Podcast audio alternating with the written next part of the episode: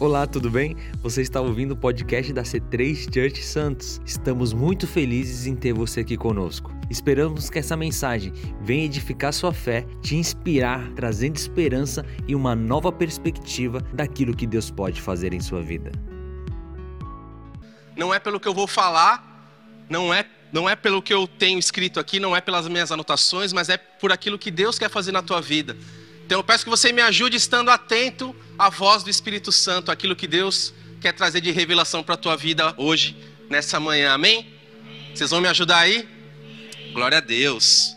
Bom, primeiro domingo do mês, primeiro domingo da série, né? Na verdade, o último domingo do mês, mas a gente já vai iniciar a série História da Igreja. E eu gostaria de perguntar para vocês se alguém tem alguma sugestão por que nós escolhemos essa série para outubro.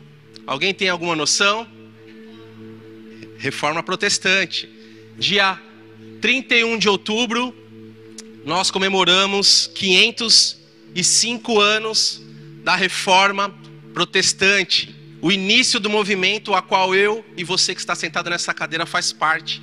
Então nós vamos pincelar um pouco, não, não, a gente não tem tempo hábil para poder se aprofundar em tudo que foi feito durante a história da igreja, durante a história desde lá de Atos e desde a do, do, da Reforma Protestante, desses 505 anos. Mas nós vamos dar uma breve pincelada e eu espero que você saia daqui edificado com essa mensagem. Amém?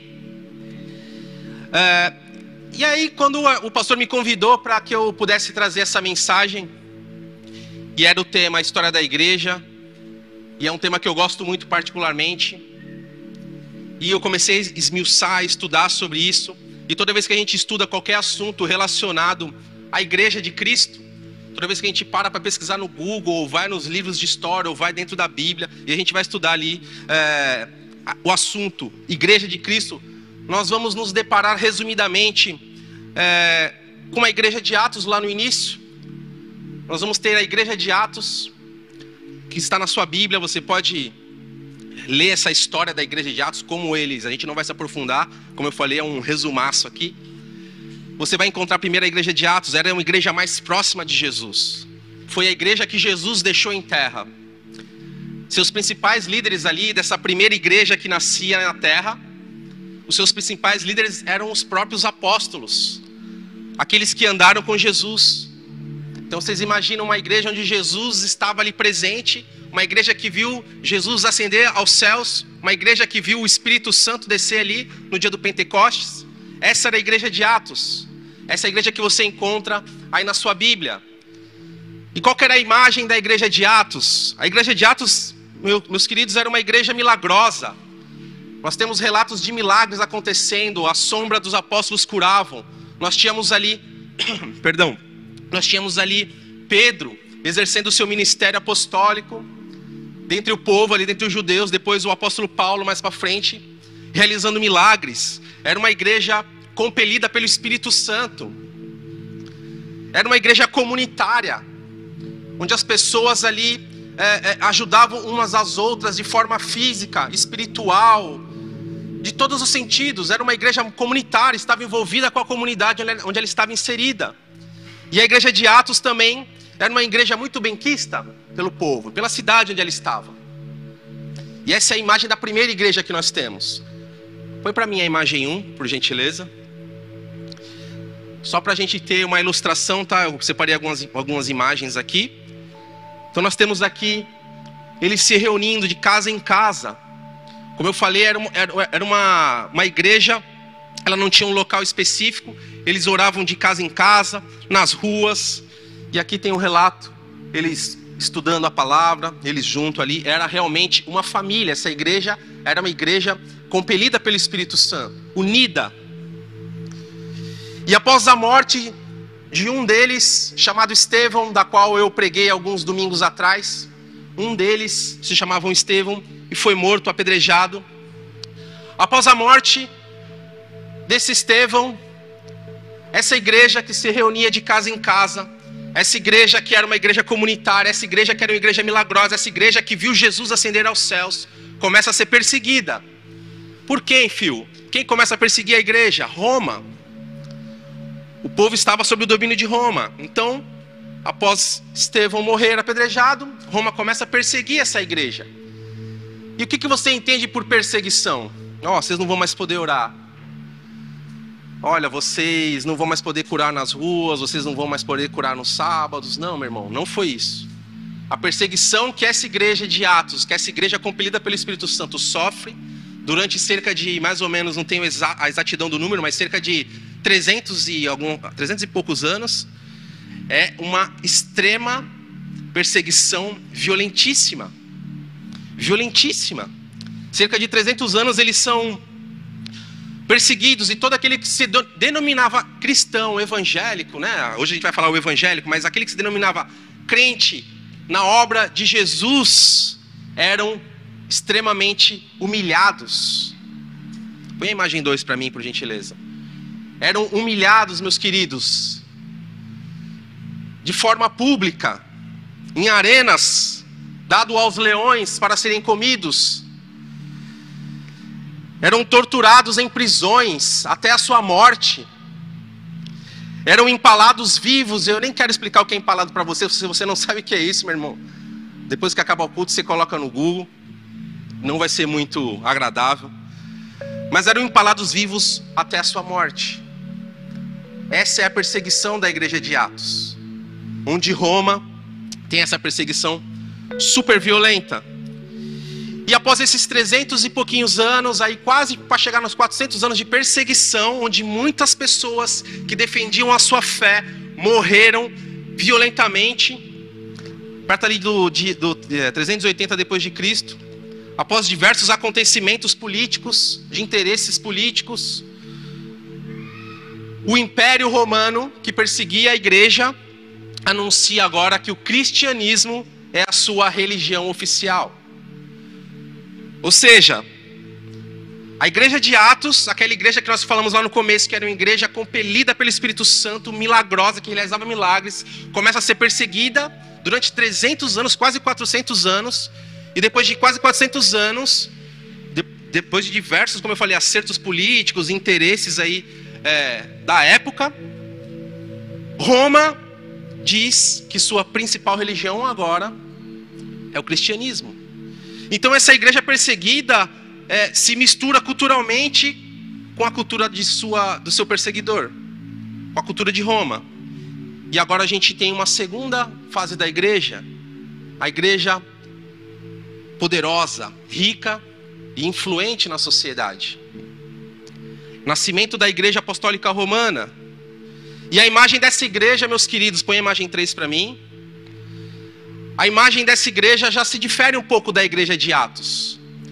Se em Atos nós tínhamos uma igreja comunitária, uma igreja compelida na misericórdia com o próximo, aqui nós temos uma igreja rica, influente e poderosa na sociedade.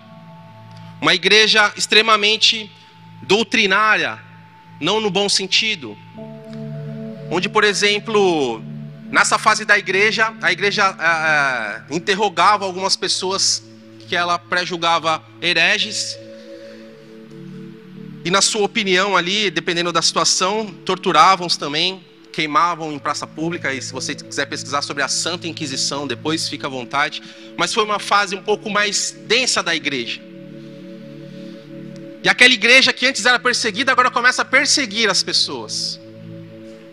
E eu não estou aqui para atacar, nem defender as barbáries dessa época, mas a gente vê que as doutrinas básicas cristãs vividas lá em Atos, elas são deixadas de lado para que a igreja agora, é, de uma igreja comunitária, se torne um órgão governamental poderoso e muito influente. E esse posicionamento, apesar de cruel à primeira vista, foi muito importante para o desenvolvimento do cristão no mundo. Foi nesse momento dessa igreja poderosa, dessa igreja governamental, essa igreja que que estava ao lado dos políticos, dos reis da época ali, onde surgiram grandes estudiosos e filósofos. As primeiras faculdades vieram dessa época, o início do estudo científico, a expansão da civilização porque essa igreja era uma igreja que queria é, converter a todo mundo, né? Então ela tinha um grande poder, então ela enviava né, os catequistas, né, os evangelistas ali da época. Então há um grande impacto no globo terrestre por essa igreja. A civilização ela é expandida. E dentro desse contexto, dessa igreja poderosa, politicamente falando, financeiramente falando, socialmente falando, surge um camarada. Dentro desse contexto surge um camarada chamado Martinho Lutero. Se você nunca ouviu falar de Martinho Lutero, põe a imagem 4 para mim, por gentileza. Ou se você nunca viu essa imagem, né? É Martinho Lutero pregando as 95 teses ali. Martinho Lutero, dentro desse contexto da Igreja Apostólica Romana, Martinho Lutero era um professor, era um frei, muito estudioso, muito convicto daquilo que ele fazia, convicto do que ele vivia dentro desse contexto. E, e quando Martinho Lutero estava estudando ali uma noite, lendo a palavra do Senhor, ele tem uma revelação divina. E é sobre essa revelação que Martinho Lutero teve, sobre o que ele leu, que nós vamos falar hoje aqui. E por que, que eu cheguei até aqui? Pode tirar, por gentileza. Por que, que eu cheguei até aqui? Meu interesse não é vir aqui dar uma aula de história para ninguém, apesar de achar que todo cristão deveria entender o mínimo sobre o movimento do qual faz parte. Mas o meu intuito, além de dar esse rápido panorama como eu falei, uma breve pincelada sobre a história da igreja e aconteceram muitas e muitas coisas nesse meio. O meu intuito é despertar, no mínimo, a curiosidade em você sobre o que Martinho Lutero leu, que o fez despertar para enfrentar esse império que era a igreja nessa época. Porque Martinho Lutero, a partir dessa revelação, levanta da sua cadeira e começa o movimento protestante. O movimento a qual eu e você fazemos parte. O que Martinho Lutero leu para que ele pudesse enfrentar esse gigante. E o que Martinho Lutero leu está aí na sua Bíblia, já já nós vamos ler juntos. Mas antes de ler o que Martinho Lutero leu, antes de ler a, a, o que Deus fala com Martinho Lutero através da sua palavra, o que me chama muita atenção quando eu estava escrevendo essa mensagem é que o Senhor, Ele é tão poderoso e o Senhor é tão gracioso que através da sua palavra, esse homem tem uma revelação através da palavra de Deus, Martinho Lutero recebe um propósito de vida. Pensem comigo, Martinho Lutero tem sua vida revirada de ponta cabeça a partir da palavra do Senhor, daquilo que o Senhor determina nas suas escrituras. Então foi no aprofundamento ali, como eu falei, em um momento de estudo de Martinho Lutero, que ele encontra o propósito da sua vida. Naquela noite, onde ele se debruçava sobre a palavra de Deus, Deus tinha algo novo para ele, assim como tem para mim e tem para você hoje.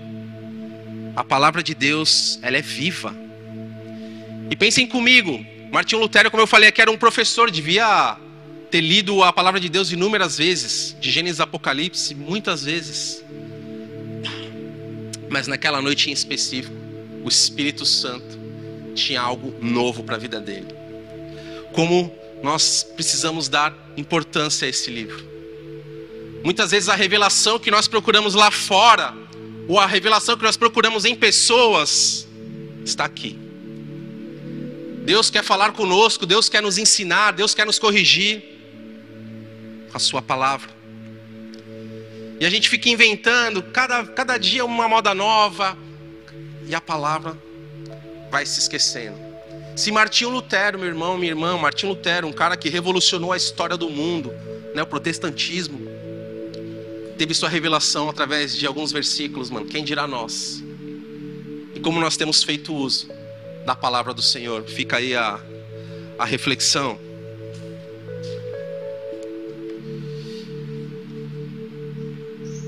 Então, nesse contexto, Martinho Lutero, um jovem professor que se aprofundava ali com afinco na palavra de Deus, se depara com o livro de Romanos. Eu peço para que você abra o livro de Romanos, por gentileza. Romanos capítulo 1.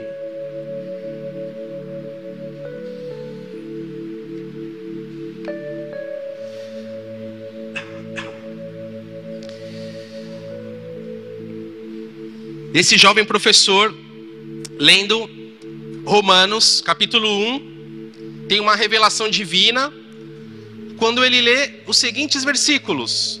Versículo 17, põe para mim por gentileza. Quem quiser, não trouxe Bíblia, pode acompanhar no telão.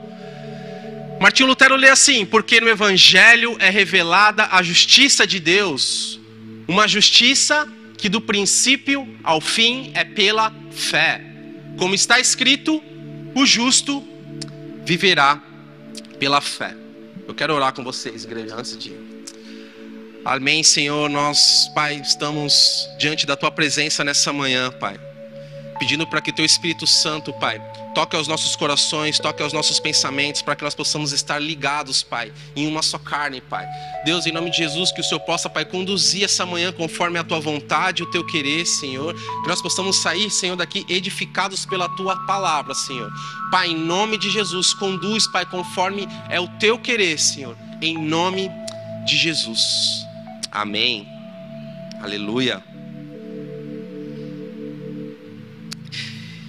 E o que Deus, e que Deus revela a Martinho Lutero nesse texto? Um texto que muitos de vocês já leram muitas vezes. O justo viverá pela fé. Uma justiça que do princípio ao fim é fé, é fé. E a revelação, meus irmãos, que Martinho Lutero teve quando leu esse texto é que a fé, essa palavra tão pequena, mas tão poderosa, ela é a espinha dorsal da vida cristã. A fé é a base sólida, onde nós cristãos hoje devemos estar agarrados. Martinho Lutero entende que a fé é algo poderoso sobre a vida do cristão. Sem fé é impossível agradar a Deus, já diz a palavra do Senhor. Martinho Lutero tem esse despertar sobre a fé, e ele entende que não é pelo que ele sabe, não é pelo que ele entende, não é pelo que ele sente, mas é a vida em Cristo que precisa ser pautada na fé. Fé naquele que me salvou. Fé naquele que morreu por mim. E essa verdade que veio sobre Martinho Lutero naquela noite está sobre nós nessa manhã. A nossa vida, a vida do cristão, ela não pode ser pautada por achismos. Ah, eu acho que é dessa forma, eu acho que pode ser assim. Mas pela fé que nós temos naquele que deu a sua vida por mim e por você. A fé, ela é a ferramenta utilizada para nos manter conectados com Deus. Sem fé, meus amigos, nossa vida desmorona. Antes de entrar no que eu quero falar realmente aqui na mensagem, nós precisamos macetar isso com muita velocidade. A fé, ela é algo principal na nossa vida como cristão. A fé, meu irmão, nós vamos falar aqui um pouco mais sobre o que é a fé e como tê-la, enfim. Eu não sei qual é o teu entendimento sobre fé, mas Deus quer revelar algo para você nessa manhã. A realidade, se você olha ao seu redor e você olha ao seu redor sem fé, meu irmão, você vai ver uma realidade triste. Eu não posso mentir. Nós não vivemos numa Disneylândia. Sem fé, se nós olharmos ao nosso redor, olharmos para nós mesmos, nós vamos encontrar mentiras, tristeza, egoísmo, ambição, violência.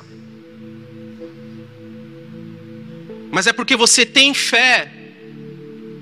É porque você tem fé naquele que te salva. É porque você tem fé naquele que é misericordioso com você dia após dia. E você tem fé que a situação ao seu redor pode melhorar, que ele pode mudar essa situação. Você encontra mais um fôlego para prosseguir. Olha a importância da fé, igreja. Se a priori, assim, alguém te pergunta o que é fé, me explica aí, você que vai na igreja, um novo convertido pergunta para você o que, que é fé. E as primeiras, os primeiros sinônimos que você vai encontrar é acreditar, crer. Mas o contexto da Bíblia, o contexto bíblico vai um pouco além disso. Nós vamos falar aqui, lá no livro de Hebreus, capítulo 11, versículo 1, vai dar um resumaço de como a, fé bíblica é entendida. Hebreus capítulo 11, versículo 1 diz assim: Ora, a fé é a certeza daquilo que esperamos e a prova das coisas que não vemos. Repita comigo: fé é certeza. Fé é certeza. Meus irmãos, quem age na certeza, age como se já fosse verdade. E é essa fé que Cristo nos dá. Nós não cremos pela metade que Cristo morreu por nós ou não. Cristo não procura as pessoas com fé morna, com fé fraca, mas com, fé, com essa fé que crê, essa fé que é certeza. Eu tenho certeza daquilo que Cristo fez por mim. Eu tenho certeza da obra de Deus na minha vida. Eu tenho certeza que na sua também Ele vai fazer algo. É essa fé que eu estou falando. É essa fé que encheu o coração de Martinho Lutero naquele estudo. É essa fé que está longe de, de coisas físicas, que está longe ali de liturgias, mas é a fé verdadeira naquele que sangrou numa cruz por mim e por você. Fé é certeza. E nós andamos num mundo cheios de incertezas. Será que? Mas se? E se a gente fizer de outra forma? E se fosse assim? Fé é certeza. Um exemplo prático do que não, não é fé, só para a gente contextualizar tudo. Hoje, como eu falei aqui de manhã, mais cedo, ou você já votou ou vai votar, e aí você vota lá no seu candidato e espera que ele vença. E aí pode ser que ele vença, pode ser que não. Mas você torce. Você gostaria que ele vencesse. Você aguarda, né? Espera ansiosamente que dê certo ali o seu voto. Você torce, você aguarda, você anseia. Diferente de quem tem fé, porque quem tem fé não fica torcendo. Quem tem fé em Cristo não fica torcendo para que Cristo haja. Quem tem fé em Cristo tem certeza de que Cristo vai agir. Você não se pergunta, meu Deus, eu estou com um problema aqui. Você se encontra num, na sua vida assim, um maremoto emocional, profissional, pessoal, financeiro, seja lá qual for, e você não se pergunta: será que Jesus vai conseguir lidar com o meu problema? Isso não é fé, meu irmão. Quem age na fé já age crendo, reconhecendo que Cristo é vencedor e soberano sobre tudo. Essa é a fé que Deus precisa. Sabe qual o problema? É que nós temos colocado nossa fé não em Cristo, mas nas coisas desse mundo. Nós temos muitas vezes duvidado do poder do Senhor sobre as nossas vidas. Nossa fé anda abalada. Por muitas vezes nossa fé está mais concentrada no medo que nós temos de enfrentar os nossos problemas do que na soberania do Senhor. E o chamado de Cristo para nós hoje, assim como foi para Lutero na época, é de um retorno a essa fé sincera essa fé certeira, verdadeira de quem é Jesus em nossas vidas e o que ele representa para nós. E Jesus representa para mim e para você a remissão dos nossos pecados. Jesus remiu seus pecados, ele é o responsável por isso. Você age com a certeza de que você é liberto em Cristo? Ou patina nos mesmos erros? Outra certeza de Jesus para as nossas vidas, a Bíblia diz que nós somos abençoados com todo tipo de bênçãos espirituais. Você age na certeza, na fé de que você é abençoado, ou você acha que sua vida é tragicamente triste? Jesus representa amor, porque naquela cruz morreu por mim e por você. Mas você age na certeza, na convicção plena de que você é amado ou amada. Ou você ainda vive se humilhando por aprovação alheia? Meus queridos, a mensagem de hoje é pautada nisso. Não há espaço para incertezas na vida do cristão. Não há espaço para incertezas na vida do, do Evangelho. Sim, sim, não, não, já diz a palavra. Porque nós andamos em cima do muro. E essa fé certeira, verdadeira daquilo de quem Cristo é, do que Ele pode fazer. Muitas vezes, e acontece comigo, eu me encontro com essa fé abalada. E você se pergunta: poxa, realmente, eu não tenho essa fé, eu não tenho toda essa certeza.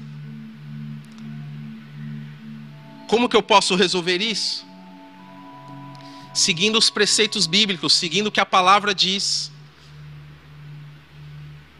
Diz que a fé vem pelo ouvir. Ouvir a palavra de Deus.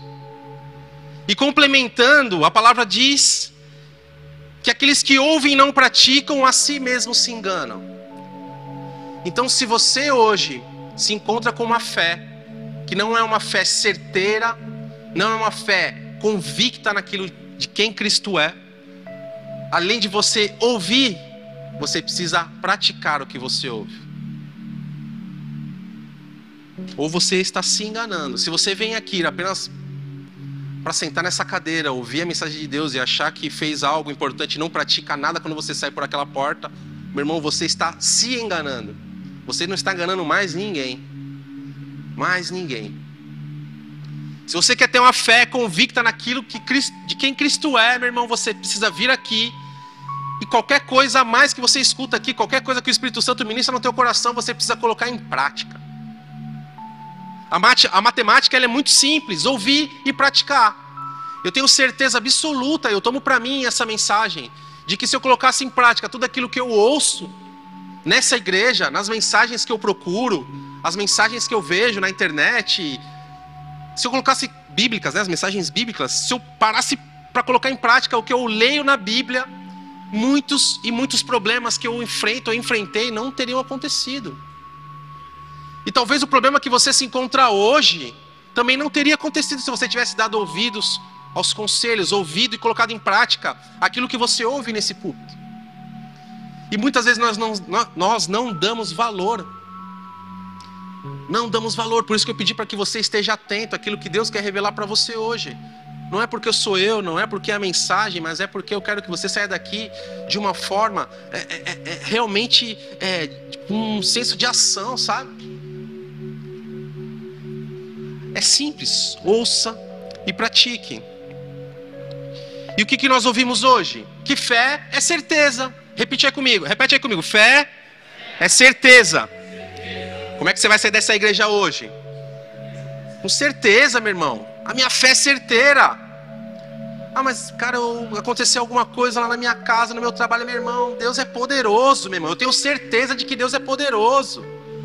Nada titubeia a fé. Essa fé certa, essa fé que nos enche. Nós não, não, não andamos na incerteza. Fé é a base para você ser um cristão. Inclusive, como eu disse aqui, a palavra de Deus diz que é impossível agradar a Deus sem fé. Então, meu irmão, se você vem aqui, senta nessa cadeira, ouve, não coloca em prática, sua fé anda abalada, meu irmão, você não está agradando a Deus. Não sei o que estou falando, é a palavra. Se você não pratica o que você ouve, se você não pratica aquilo que você lê, se você não pratica aquilo que Deus te direciona, você não está agradando a Deus. Repensem na, quando vocês vêm todo domingo e sentem sobre essa, sentam nessas cadeiras. Repensem. E na palavra de Deus, existe uma passagem, existem diversas passagens falando sobre fé, e eu selecionei uma que é uma fé elogiada por Cristo. Uma passagem onde Cristo elogia a fé. E eu peço para que vocês abram no livro de Lucas, capítulo 7. Repito, quem não trouxe a Bíblia pode acompanhar aqui com a gente no telão. Mas nós vamos ter um relato de uma fé que é elogiada, de alguém que ouviu e praticou, de alguém que colocou a fé certeira em Cristo em prática. E eu gostaria de compartilhar com vocês a passagem do centurião romano.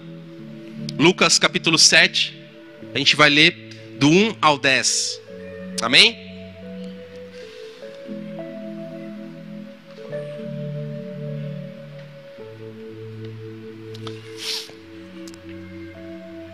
Lucas 7, 1.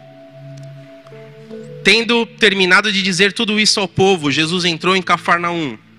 Ali estava o servo de um centurião, doente e quase à morte, a quem o seu senhor estimava muito. Ele ouviu falar de Jesus. Ele o que? Ouviu falar de Jesus e enviou-lhe alguns líderes religiosos dos judeus, pedindo-lhe que fosse curar o seu servo. Chegando Jesus, suplicaram-lhe com insistência: Este homem merece que lhe faças isso, porque ama a nossa nação e construiu a nossa sinagoga. Jesus foi com eles. Jesus estava perto de casa quando o centurião mandou amigos dizerem a Jesus: Senhor, não te incomodes, pois não mereço receber-te debaixo do meu teto. Por isso nem me considerei digno de ir ao teu encontro.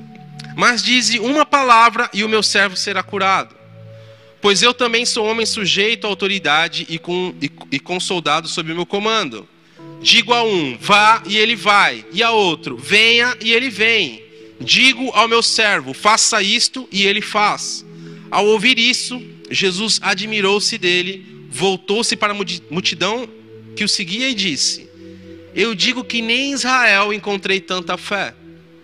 Então os homens que haviam sido enviados voltaram para casa e encontraram o servo, o servo restabelecido. Glória a Deus.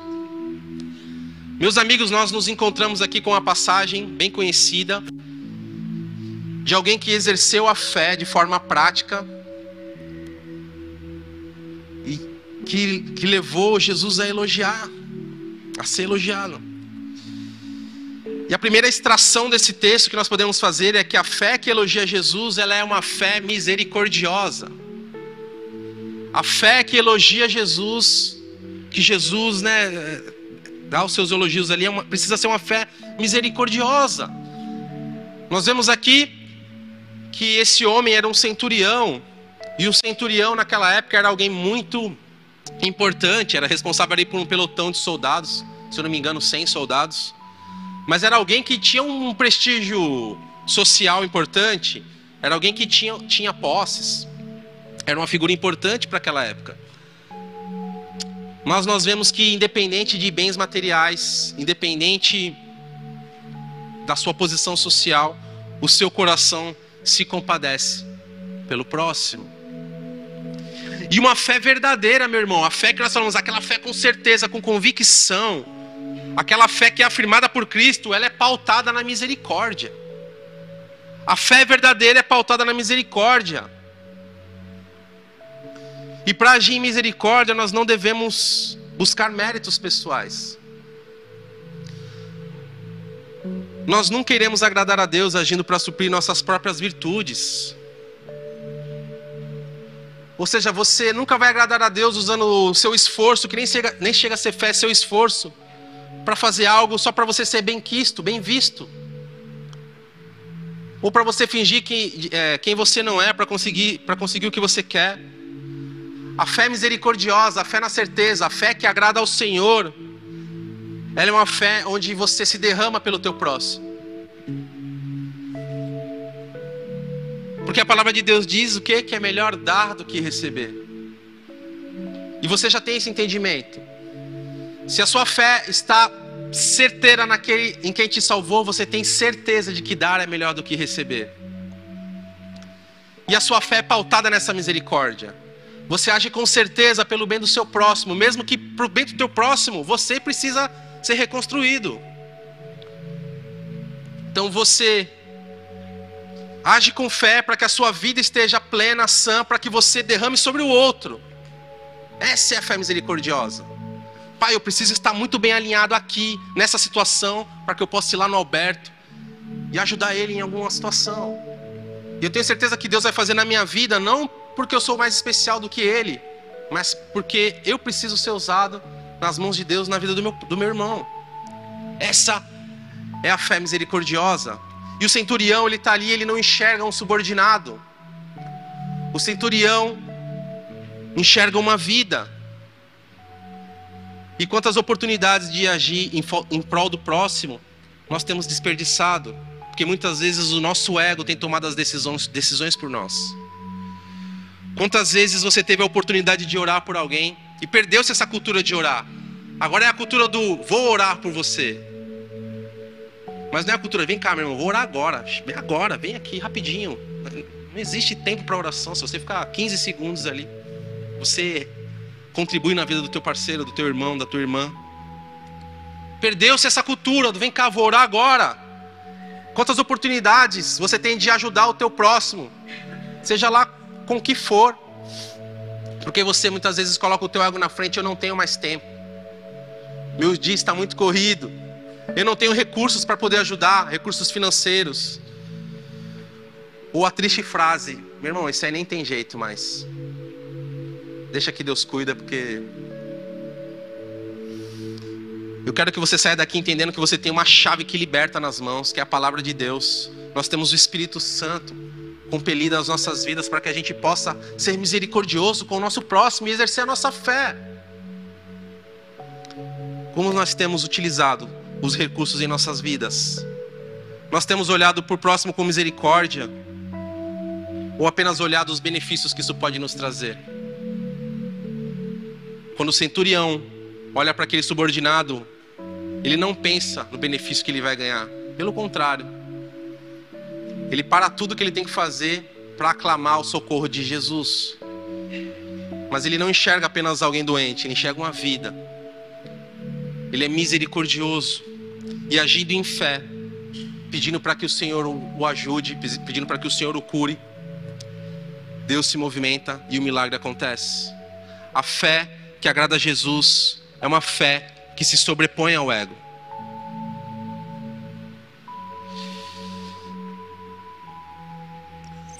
No capítulo, no versículo 3 de Lucas 7, como nós lemos aqui, diz assim: Ele ouviu falar de Jesus e enviou-lhes alguns líderes religiosos dos judeus, pedindo que lhe fossem curar o seu servo. Chegando Jesus, explicaram com insistência: Este homem merece que lhe faça isso, porque ama a nossa fé e construiu nossa sinagoga. Vocês veem que o centurião ele toma uma atitude de enviar alguns judeus para interceder pelo problema daquele subordinado. E esses judeus, eu quero que vocês pensem bem. Lembra que a gente falou que Roma, lá no começo, Roma dominava ali o povo judeu? Então, esse, esse centurião era um romano lá no povo judeu. Então, em tese, olhando de fora, eram inimigos. Mas os judeus, nós vemos que os judeus aqui, eles ajudam eles confirmam ali o, que centurião pede, né? Os judeus eles, com muito afico intercedem pelo pedido do centurião. E explicam lá para Jesus que centurião é um bom amigo, inclusive construiu a sinagoga. Vejam, confirmando que nós estamos, estávamos falando sobre ouvir e colocar em prática, toda ação em fé é acompanhada por uma ação real. De nada adianta você acreditar, crer e ficar parado. Como eu falei, a cultura do vou orar por você agora, meu irmão. Per Deus. Vem cá, o que você está precisando? Vamos conversar. Pela cultura agora do estarei orando por você, ou pela mãozinha do, do WhatsApp. Ou você fala, alguém, alguém chega para você e fala, poxa, estou passando por uma situação assim, assim, assado. E você responde, aham, poxa, que complicado, hein? Eu quero que você tenha essa reflexão. Será que você tem agido na certeza de quem é Deus na sua vida e na vida do teu irmão? E onde eu quero chegar? Onde eu quero chegar? Eu quero chegar que Cristo não morreu por mim, por você, para que nós apenas estivéssemos sentados hoje aqui. A partir do momento que eu entendo a obra de Cristo em mim, eu quero a mesma coisa para o outro. E para que isso aconteça é necessário uma ação. É necessário investimento. Investimento de tempo, investimento de dinheiro. É necessário uma ação para que o próximo conheça o amor de Deus. Cristo nos salvou para fazermos desta, dessa parte dessa grande comissão evangelística e pastoral, que é falar do amor dele para os outros, seja orando, intercedendo, abraçando, tomando um café, chorando junto, parando para ouvir como nós temos colocado a nossa fé em prática nos dias de hoje. Nossa fé tem sido misericordiosa com o próximo.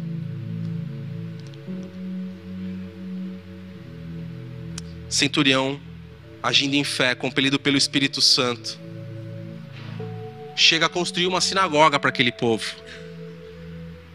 Como eu falei aqui, em tese eram inimigos, mas ele chega a construir uma sinagoga. Meus irmãos, agora eu quero imaginar com vocês que aquele centurião ouviu quem era Jesus, ele entende quem é Jesus, o Espírito Santo vai no coração dele, e ele anda com aquele povo, e ele vê aquele povo judeu, e ele ajuda aquele povo, e, ele, e a fé dele é tão grande naquilo, na, ele, a fé dele é tão grande na fé dos judeus, que qual é a ação dele? Eu vou construir uma sinagoga, eu vou auxiliar na construção da sinagoga.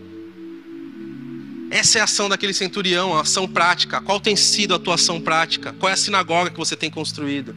Como você tem externado a tua fé? É a pergunta que eu faço para vocês.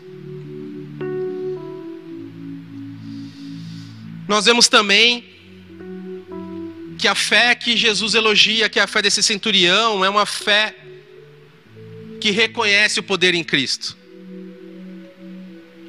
O centurião, ele experimenta a graça e o poder de Cristo por causa da sua fé. A fé que nós projetamos em Cristo retorna em forma de milagres, assim como aconteceu na vida desse centurião, assim como aconteceu na vida daquele subordinado, daquele soldado. A fé que nós projetamos em Cristo retorna em forma de milagres nas nossas vidas. E se eu fosse fazer um resumaço de tudo que eu falei hoje aqui para vocês, é assim como Lutero, assim como o centurião romano, também eu e você precisamos voltar a crer com convicção que o poder de Deus é maior do que o nosso entendimento. É a convicção que, tá, que está nos faltando hoje, igreja. A certeza. É por esse poder e para isso que eu vivo. É por essa certeza. Certeza daquele a quem me salvou. Nós precisamos voltar os nossos corações para a cruz. Voltar para a simplicidade do Evangelho. E praticar esse verdadeiro Evangelho justo o Evangelho é justo. O Evangelho é misericordioso. E o Evangelho é cristocêntrico. Nós precisamos voltar à essência da cruz e agir com fé no poder de Cristo. Agir com fé, meus irmãos. Sem fé, as suas ações são banais. A fé naquele que te salva, é a chave para a tua vitória. A fé naquele que te salva é a chave para a tua vitória. Essa é a fé que Cristo elogia.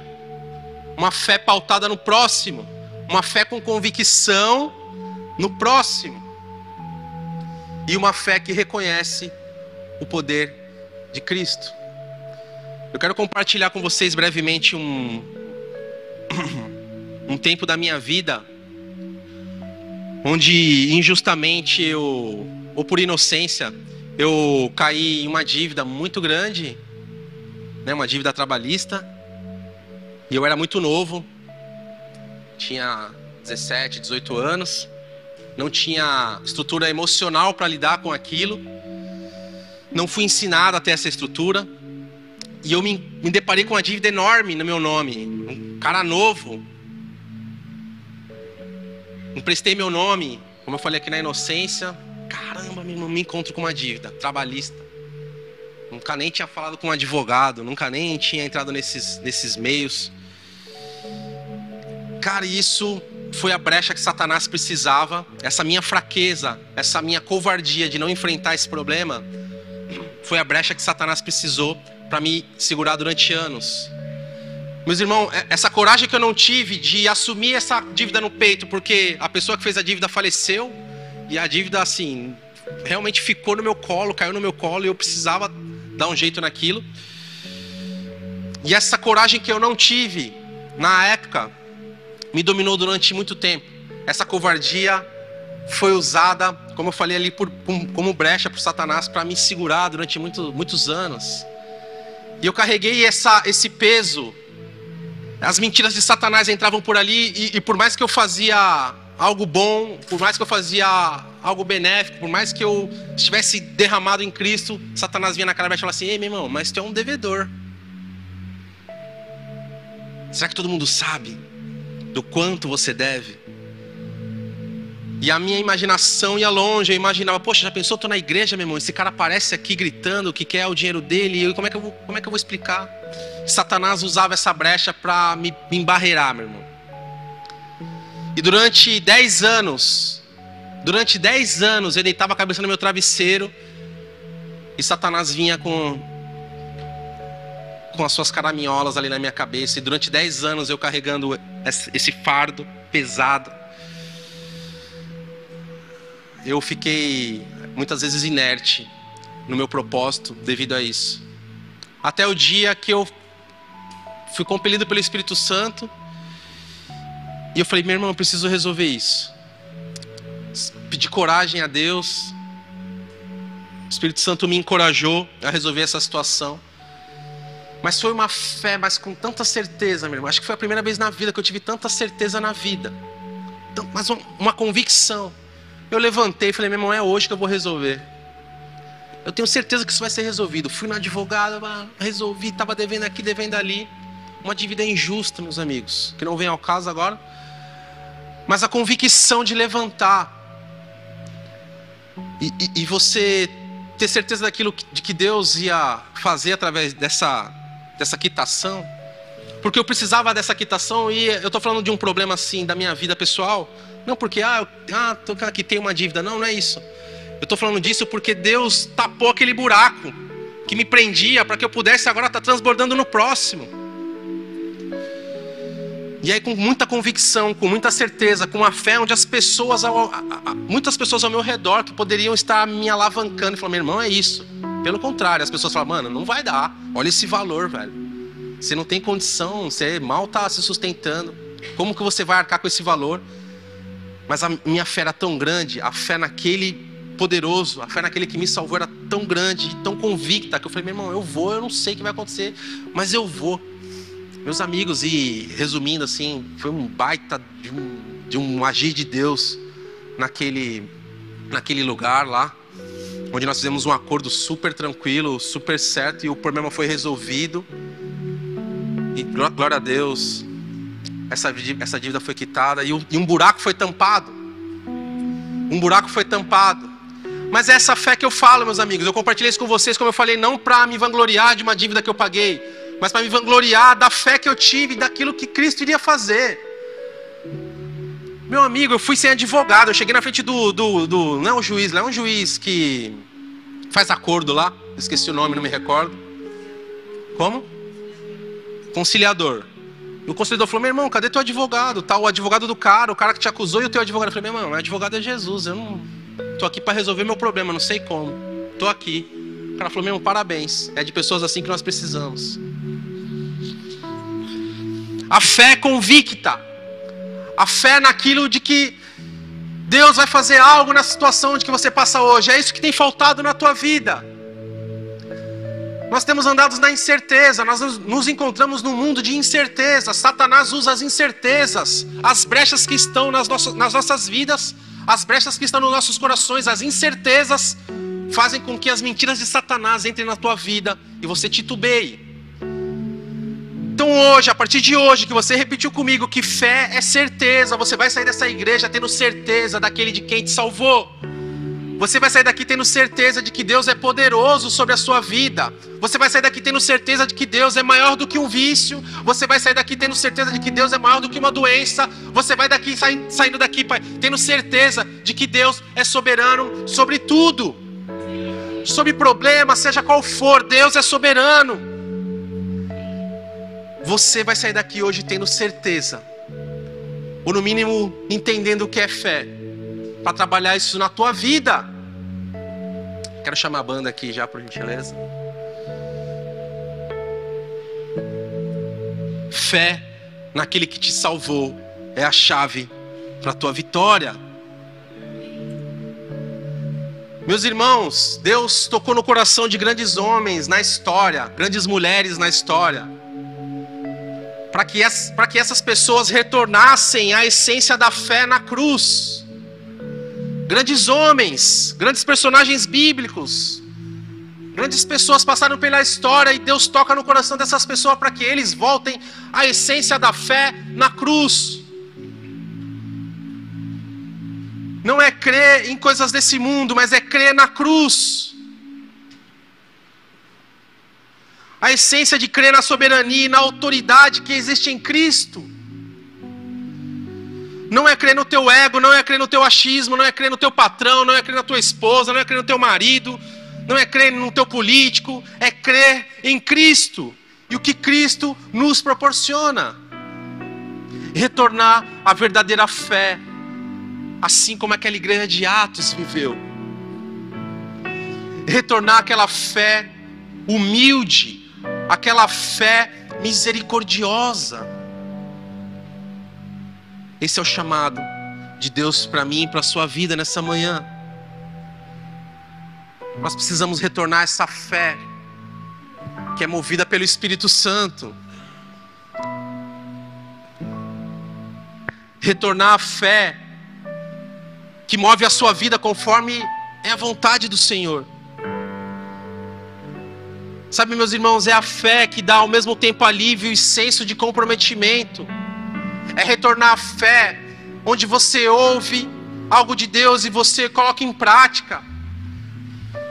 Meu irmão, é a fé não de você ter um caderno de anotação, uma coleção de, de coisas que Deus te fala, de profecias que Deus te dá, mas uma fé prática, meus irmãos, de fé em fé, de glória em glória.